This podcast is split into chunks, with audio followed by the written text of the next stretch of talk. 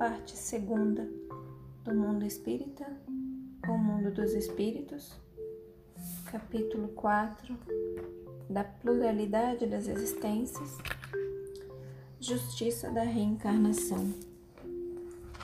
Pergunta 171. Em que se funda o dogma da reencarnação?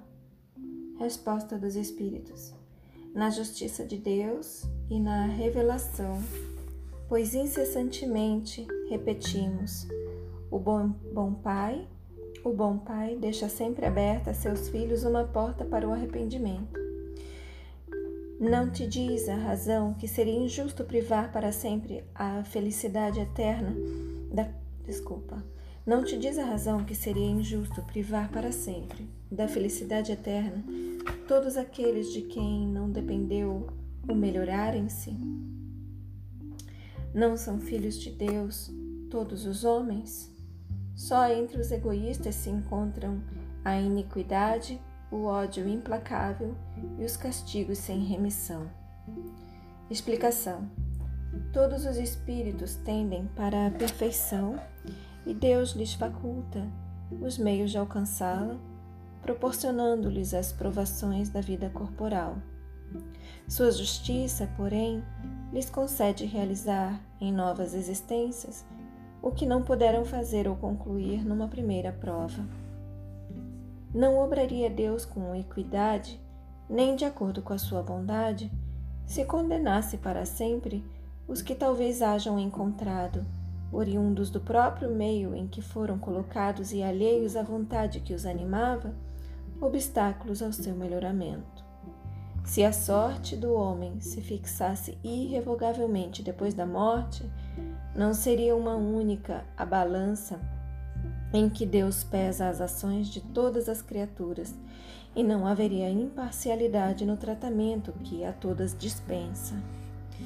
A doutrina da reencarnação, isso é, a que consiste em admitir que o espírito, muitas existências sucessivas, desculpa, a doutrina da reencarnação, isto é, a que consiste em admitir, em admitir para o espírito muitas existências sucessivas, é a única que corresponde à ideia que formamos da justiça de Deus para com os homens que se acham em condição moral inferior.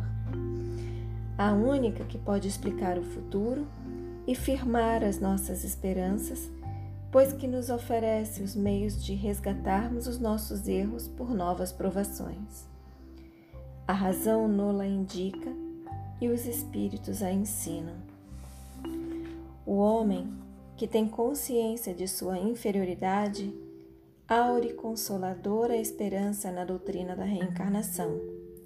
Se crê na justiça de Deus, não pode contar que venha a achar-se para sempre em pé de igualdade com os que mais fizeram do que ele. Sustém-no, porém, e lhe, e lhe reanima a coragem a ideia de que aquela inferioridade não o deserda eternamente do supremo bem e que, mediante novos esforços, dado-lhe será conquistá-lo. Quem é que, ao cabo da sua carreira, não deplora haver tão tarde ganho uma experiência de que já não mais pode tirar proveito? Entretanto, essa experiência tardia não fica perdida. O espírito a utiliza em nova existência. Feche os olhos. Deixa todas essas palavras se aprofundarem em vocês. Assume a intenção de contemplar por mais algum tempo nessas palavras.